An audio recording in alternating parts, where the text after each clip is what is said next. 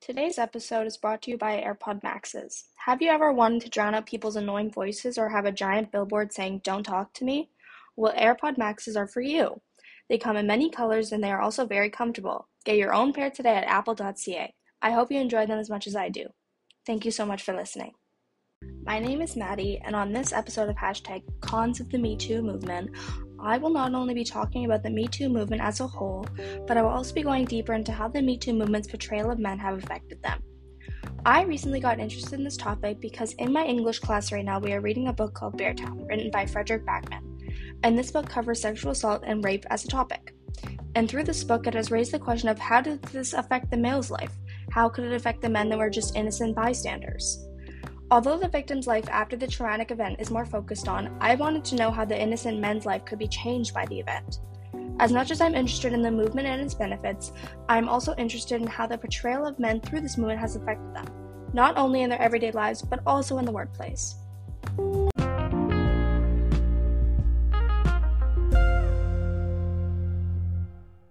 Before we get started, I just wanted to make a disclaimer that in no way, shape, or form am I trying to defend men that have committed these horrible acts.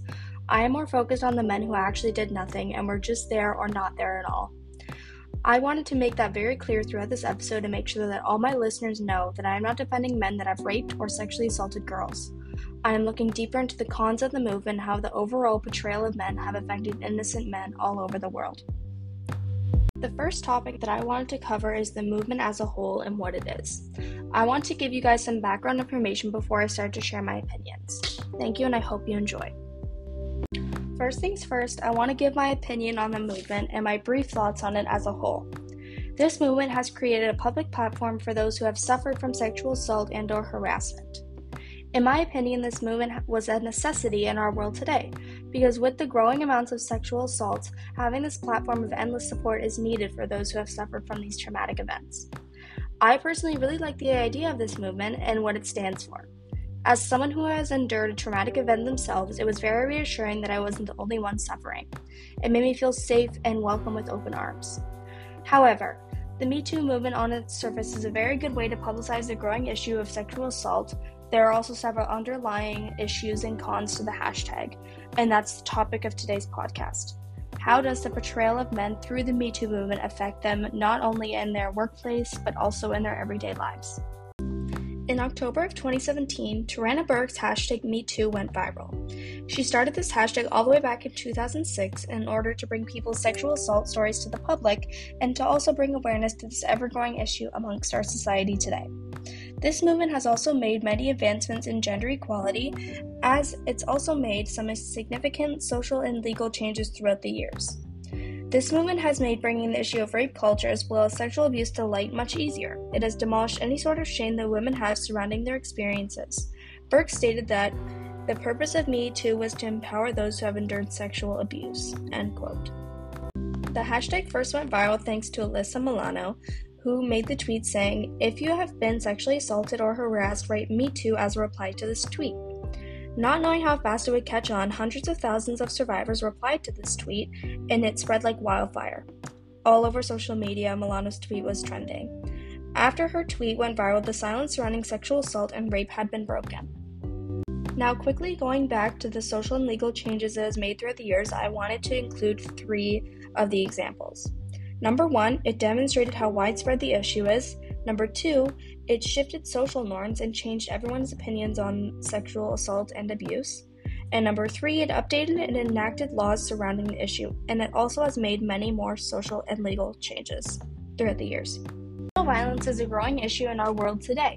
University of California shared that 81% of women and 43% of men have been victims of sexual violence.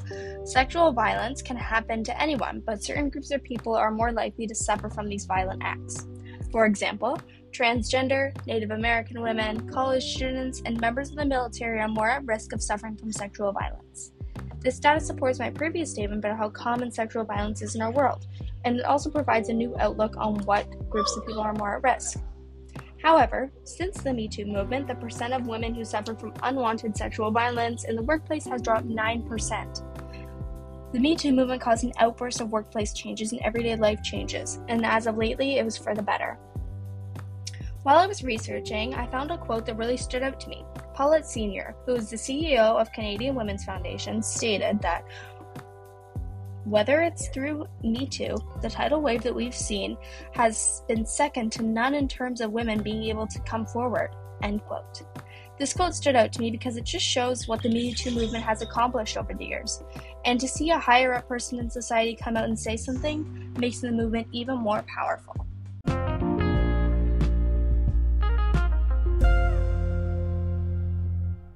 Into my next topic, which is the overall cons of the Me Too movement. As a whole, the movement has done a lot of good, but with the good comes the bad. This is what I'm going to focus on the various cons throughout the movement and what the issues they have caused. The first and largest con is the, in the movement would be that it's completely open to anyone on social media, which means that many people have put up false allegations, false and like with false allegations can come end of careers and lifetimes of shame. I found that there are only 10% of false allegations throughout the entire movement, but this 10% could make or break someone's life. Some of the aftermath of false allegations could be losing their jobs, the allegation could end up on their criminal record, emotional trauma, and psychological impacts, which also lead to trauma. And to go along with the false allegations, the movement has also been used by people that just want to become famous. For example, some people falsely accuse a famous person using the hashtag MeToo in order to get more followers and become famous. One thing that I found interesting in the movement is that it's unregulated and people can falsely accuse people without suffering any consequences. Grigorius stated that the last woman who came forward was just doing it for the money. So you have to show me a lot of evidence before I believe this one. End quote. With the false allegations comes the difficulty of believing real and true incidents. Like he stated, it is harder to believe other women who have actually endured these events. And this quote reminds me of a boy who cried wolf. And by the end, no one believed him because there were so many false allegations slash callings and that is very scary because what if like someone actually has a real allegation and really wants to accuse someone of doing something and we don't believe them because there's so many false allegations throughout the entire movement the final con in the me too movement would be that the stories and experiences are overly shared by cis white women this has caused a chain reaction of people that are in other categories or identify differently feel that their stories and experiences aren't as important. This has the outcome of less people coming out with their stories. There's been a lack of diversity throughout the whole movement, and this has made certain minority groups feel left out. And without those minority groups, the hashtag and the movement is not as big as it could be. That concludes the cons to the movement, and next is the overall topic of the podcast how the portrayal of men through the Me Too movement have affected them. Today's episode is brought to you by AirPod Maxes. Have you ever wanted to drown out people's annoying voices or have a giant billboard saying, Don't talk to me? Well, AirPod Maxes are for you. They come in many colors and they are very comfortable.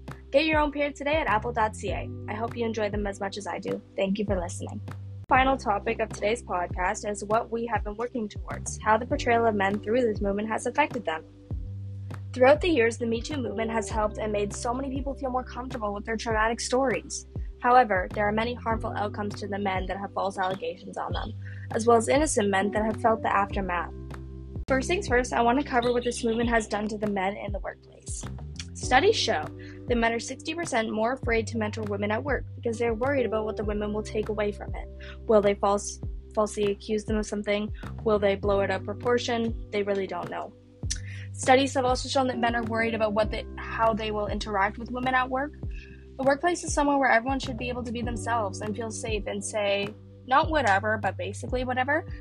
However, since the movement, men have had this undying fear of making one wrong move which could end in the end of their career. This is all thanks to the false allegation portion of the movement. The betrayal of men through this movement has made them scared of even talking to women anywhere. And on the and another side of this could be the false allegation side. If a man is falsely accused, this could lead to financial loss, and in some cases, suicide.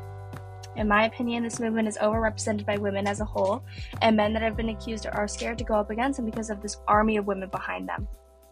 I just wanted to talk about one quote that I found while researching. So, this was by Alan Dershowitz, and it goes like this I had someone to say to me in public, I know you're innocent, but why would why don't you just fall on the sword in order to help the Me Too movement? End quote. This is completely out of line for whoever said this to Alan. In what world does the popularity of a movement come before someone's life?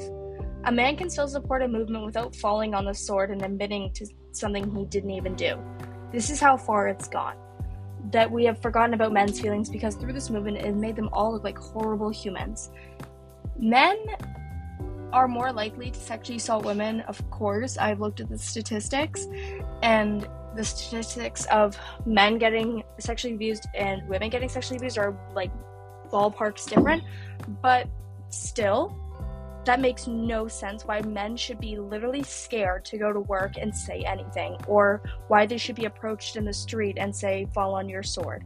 That is completely out of line and like completely disgusting to me. Well, that concludes today's podcast episode. Thank you so much for listening, and please remember that it's not all men. As much as I support this movement, I found that while researching, there are many stories that are inspiring, but there are bad sides to any movement and the aftermath. Thank you again. This was Maddie on today's episode of Hashtag Cons of Me Too.